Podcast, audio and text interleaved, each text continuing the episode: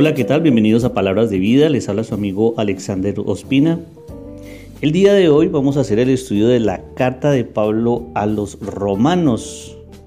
En este caso ya la parte número 12 y vamos a estudiar Romanos 6 del 1 al 7. Vamos a iniciar con una corta oración. Padre, en el nombre de Jesús, Señor, nos presentamos delante de ti en este momento. Te pedimos, Señor, que nos perdones porque te hemos fallado. Hemos hecho lo malo delante de ti y te pedimos, Padre Celestial, que nos limpies eh, de todo pecado.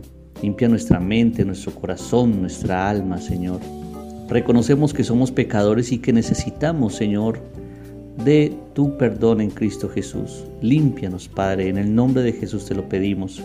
Te pedimos, Señor, también que nos hables a través de este estudio, Señor.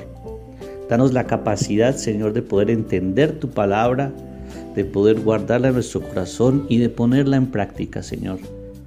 Disponemos nuestra vida, disponemos nuestro corazón, disponemos este momento, Señor, para que a través de tu Espíritu Santo, Señor, tú nos hables de tu palabra. Te lo pedimos, Padre Celestial. En el nombre de Jesús, amén y amén. Bueno, saquemos nuestra Biblia, un cuadernito, lapicero, resaltador, porque vamos entonces a estudiar. Y vamos a leer esta primera parte, que es Romanos, habíamos dicho Romanos 6, del 1 al 7, vamos a ver la primera parte que sería del 1 al 2. Dice Pablo, ¿qué pues diremos? ¿Perseveraremos en el pecado para que la gracia abunde? En ninguna manera, porque los que hemos muerto al pecado, ¿cómo viviremos aún en él? Bueno, Pablo aquí nos deja con una frase que es la, la palabra o la frase muertos al pecado. Es una frase que nos pone a pensar mucho. Dice ahí el versículo 1, ¿qué pues diremos? ¿Perseveraremos en el pecado para que la gracia abunde? En el estudio anterior habíamos visto en el mismo Romanos, en 5.20, donde Pablo dice que la ley se introdujo para que el pecado abundase, pero cuando el pecado abundó, sobreabundó la gracia. Sabemos entonces que cuando hubo mucho pecado, la gracia de Dios abundó sobre nosotros. Recordemos que la gracia es ese regalo inmerecido. Pero con base en esto, dice Pablo, entonces vamos a perseverar en el pecado para que abunde la gracia. Y lo dice porque a veces o en muchas ocasiones el ser humano tiene esa mentalidad de que Dios es bueno entonces, como Dios es bueno, entonces, pues pequemos. Y como, y como dice por ahí el dicho, el que peca y reza empata. Y eso no es así, eso no es lo que está diciendo aquí Pablo. El hecho de que Dios sea bueno, el hecho de que Dios nos dé su gracia, que haya entregado a su Hijo para, perdonarnos, para redimirnos, no significa que nos esté dando una licencia para pecar. No se trata de eso, eso es lo que está diciendo aquí Pablo. Y muchos de, nosotros tenemos ese pensamiento, muchas personas tienen ese pensamiento. Dios es bueno, yo voy y me confieso y Él me perdona. Amén por su gracia, amén por su misericordia. Pero no juguemos con fuego, porque va a llegar el día en el que realmente Dios ya no va a perdonarnos. Ahora, hay que tener en cuenta una cosa, que aquí Pablo le está escribiendo a los cristianos. Y el comportamiento del cristiano es un comportamiento que debe ser totalmente diferente. De hecho, a eso iba como cuando iniciamos con esta frase, porque en el versículo 2 dice Pablo, de ninguna manera vamos a estar pecando deliberadamente, porque los que hemos muerto al pecado, ¿cómo viviremos aún en él? ¿Qué es morir al pecado? ¿Por qué Pablo está diciendo a los romanos que hemos muerto al pecado? A los cristianos que nosotros hemos muerto al pecado. ¿Cómo así? Pero es que si yo sigo pecando, yo me he convertido a Cristo, pero sigo pecando, sigo fallando. Pero una cosa que yo les había explicado en un estudio anterior, una cosa es ser practicantes del pecado y otra cosa es ser pecador. Somos pecadores, sí, por naturaleza, y vamos a seguir pecando, pero el que practica el pecado está allí en su pecado, se revuelca en él, continúa pecando, continúa fallando y no hay arrepentimiento. No hay un cambio. A eso es lo que está refiriendo aquí Pablo cuando dice que los que hemos muerto al pecado, morir al pecado, lo podemos nosotros usar a aquellos que se han arrepentido. Recuerden que la palabra arrepentimiento quiere decir cambiar estilo de vida. Cambiamos como cristianos, cambiamos nuestro estilo de vida para agradar a Dios, para llevar una vida totalmente diferente. Entonces aquel que ha muerto al pecado ha renunciado por completo a muchas prácticas que tenía antes de su pecado. Un ejemplo, aquella persona que tenía el hábito de mentir constantemente, cuando muere al pecado, cuando se convierte a Cristo, entonces esa persona deja de mentir de manera sistemática. Ya no es un hábito el mentir. De vez en cuando dirá una que otra mentira, es normal, pero ya no lo hará de manera sistemática. Aquel que o aquella que engaña a su esposo o a su esposa, lo más obvio es que cuando muere al pecado va a dejar a esta persona y se va a dedicar por completo en fidelidad a su esposo o a su esposa. Eso es morir al pecado. Que si fallamos, entra en nuestro corazón o hay en nuestro corazón una tristeza y vamos y lo confesamos y le pedimos al Señor perdón. Cuando morimos al pecado, entonces estamos renunciando a practicar de manera constante y de manera sistemática el pecado. Dejamos ya de desobedecer de una manera consciente, por decirlo así, a Dios. Eso entonces es lo que está diciendo aquí Pablo. Debemos morir al pecado. Y de hecho si nos vamos para Gálatas Gálatas 5:13 dice lo siguiente, hermanos, ustedes han sido llamados a la libertad, solo que no usen la libertad como pretexto para pecar, más bien sírvanse los unos a los otros por amor. Aquí hay otra expresión totalmente diferente de lo que significa morir al pecado hemos sido llamados a libertad. El Señor nos ha libertado de la esclavitud del pecado y ahora somos libres, pero esa libertad ya no la podemos usar como pretexto para continuar pecando. ¿Sí? Más bien sirvamos los unos a los otros en amor. Recuerden en eh, la conversación que tuvo Jesús con Nicodemo. Si quieres ver el reino de Dios tienes que nacer de nuevo. Y para nacer de nuevo tenemos que morir entonces al pecado. Y bien lo pregunta aquí Pablo, ¿cómo viviremos aún en él? Si hemos muerto al pecado, ¿cómo vamos a vivir aún en él? Es una contradicción. Es decir, que todo verdadero cristiano ya ha muerto al pecado y es imposible seguir viviendo en ese pecado. Seguimos entonces ya con el versículo 3 y versículo 4 que dice lo siguiente. ¿O no sabéis que todos los que hemos sido bautizados en Cristo Jesús hemos sido bautizados en su muerte? Porque somos sepultados juntamente con Él para muerte por el bautismo, a fin de que como Cristo resucitó de los muertos por la gloria del Padre, así también nosotros andemos en vida nueva bautizados en su muerte, dice aquí Pablo. Pablo usa unas frases muy profundas, pero con una, una, esencia en la verdad impresionante. Aquí entonces eh, Pablo nos está dirigiendo al bautismo. ¿Qué es el bautismo? El bautismo es una inmersión que hace la persona en el agua.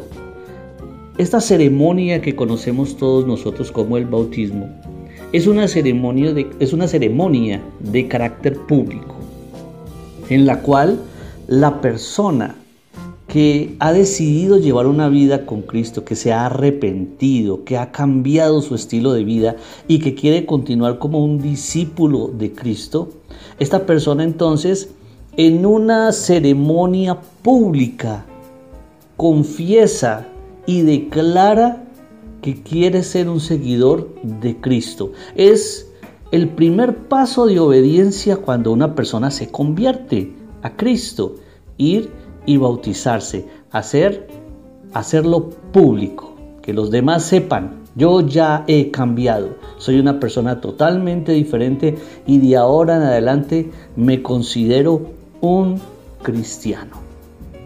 Y aquí Pablo está diciendo que en el bautismo somos sepultados juntamente con Él para muerte. ¿Qué significa esto? Esto es un simbolismo de la muerte del cristiano. El, el bautismo en sí no salva a nadie, es simplemente un paso de obediencia. Pero tiene un símbolo que es el siguiente. Cuando la persona entra a la piscina o entra al río, es esa vieja persona, ese viejo hombre, esa vieja mujer, esa persona que aún no ha muerto al pecado, que esa persona que aún está viviendo en sus delitos y pecados, como lo habíamos dicho, lo mencionado, como lo menciona Pablo aquí en, en la carta de los romanos. Cuando la persona llega allí al agua y es inmersa en el agua, cuando esa persona entra al agua, hay un simbolismo, está esa persona muriendo juntamente con Cristo. Así como Cristo, a causa de nuestros pecados, murió y fue sepultado, en ese momento nosotros, la persona que se está haciendo bautizar, está siendo sumergida en el agua como símbolo de la muerte. Estoy muriendo al pecado. Y así como Cristo resucitó, esa persona es alzada ya como una persona nueva ya hay aquí una nueva criatura. Eso es lo que significa el bautismo. Una persona que ha sido sepultada, ha muerto al pecado, ahora ha resucitado, ha sido vivificada, una persona nueva. Y como dice eh, terminando el versículo 4, para andar en una vida nueva. Y es una persona entonces que está dispuesta a caminar ya de una manera totalmente diferente. Ya no un pecador sistemático, sino una persona que está eh, comprometida con Cristo y quiere andar con Él. Entonces, globalmente, ¿qué está diciendo aquí Pablo? Que cuando somos bautizados, estamos siendo bautizados en la muerte de Cristo. Y eso significa que el viejo hombre y la vieja mujer es entonces sepultada resucita una nueva, un nuevo hombre, una nueva mujer y ahora andan en una vida nueva, totalmente nueva. Vamos a leer ahora entonces eh, del versículo 5 al 7. Porque si fuimos plantados juntamente con Él en la semejanza de su muerte, así también lo seremos en la de su resurrección sabiendo esto, que nuestro viejo hombre fue crucificado juntamente con él, para que el cuerpo del pecado sea destruido, a fin de que no sirvamos más al pecado. Porque el que ha muerto ha sido justificado al pecado. Aquí en el versículo 5 nos está Pablo dando una promesa de aquel que muere al pecado. ¿Qué sucede con aquel que muere al pecado? Vamos a, leerlo de nuevo. Versículo 5. Porque si fuimos plantados juntamente con Él, ¿con quién? Con Jesús, en la semejanza de su muerte. ¿Cómo hemos muerto o plantado con Él en la semejanza de su muerte? Así también lo seremos en la de su resurrección. Aquí entonces Pablo nos está diciendo que tenemos una promesa, así como hemos muerto al pecado, así como hemos eh, sido plantados en la semejanza de su muerte, porque realmente no hemos muerto de, manera física, así también como nosotros nos eh, tomamos esa esencia de que hemos resucitado, de que hemos muerto al pecado, así también está la promesa de que lo seremos en el día de la resurrección, en que nosotros vamos a ser resucitados. Aquí Pablo nos está diciendo que hay una promesa para aquel que murió al pecado. Está la promesa de la resurrección. Hermosa promesa entonces que tenemos aquí de parte del Señor.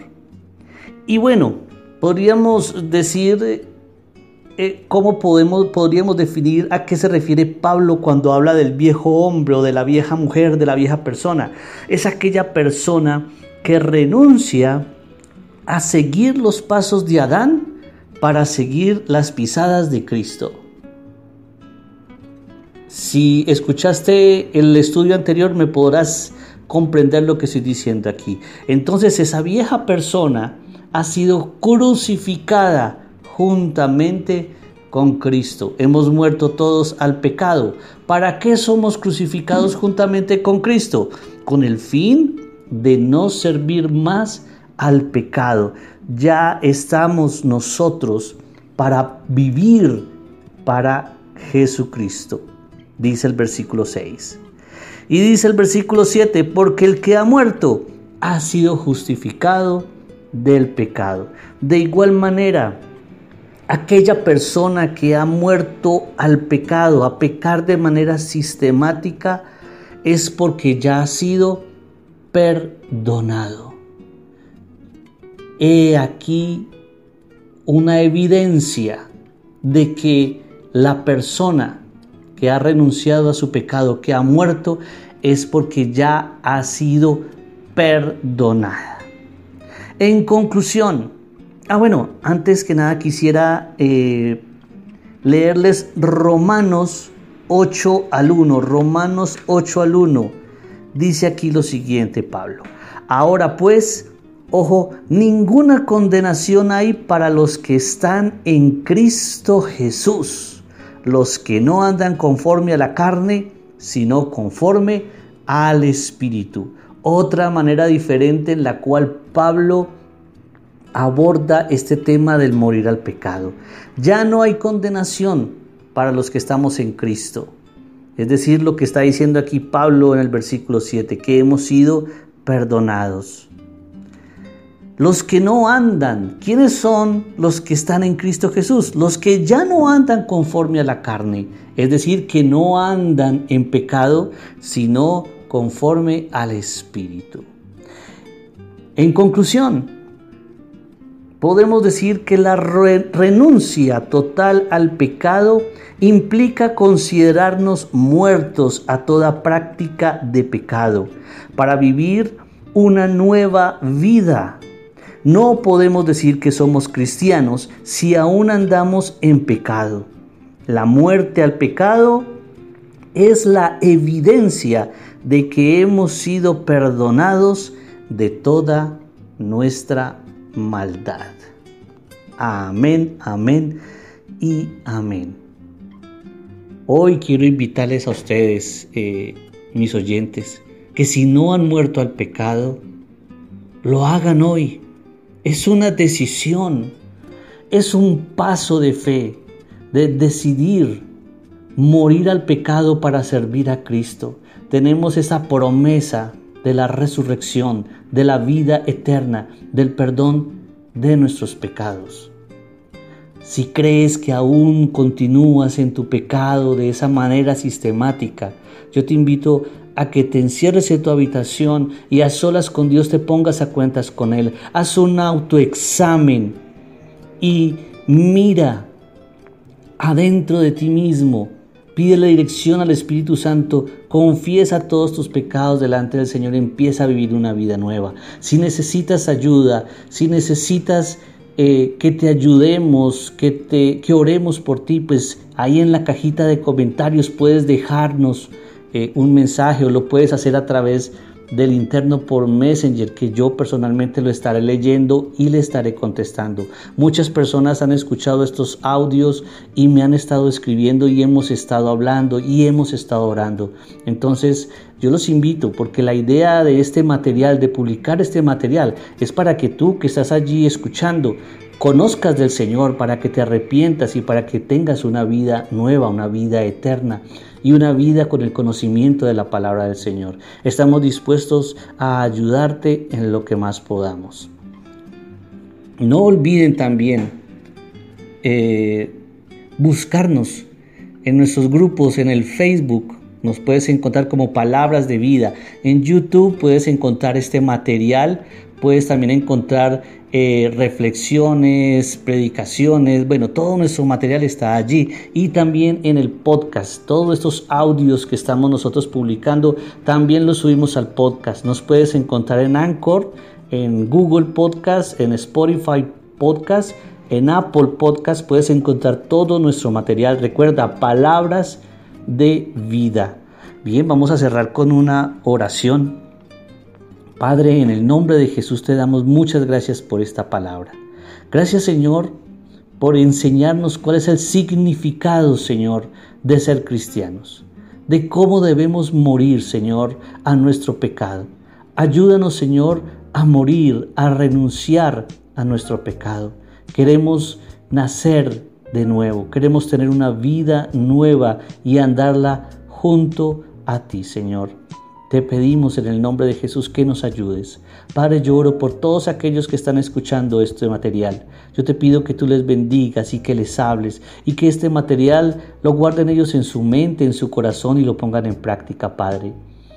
Tu palabra dice, Señor, que toda palabra que sale de tu boca no volverá a ti vacía. Y yo creo que todos aquellos que han escuchado este material y que lo escucharán, Señor, van a tener una una nueva vida. Yo creo que esta palabra va a ser mella en sus corazones y va a ayudarlos a cambiar. Amén, Señor, por esta bendición tan grande, por esta tecnología que hoy nos permite, Señor, llevar el Evangelio a cada rincón, Señor, a través de las redes sociales. En el nombre de Jesús, amén y amén. Muy bien, nos estamos charlando, nos vemos, nos vemos, nos escuchamos en una próxima ocasión. Un abrazo, bendiciones.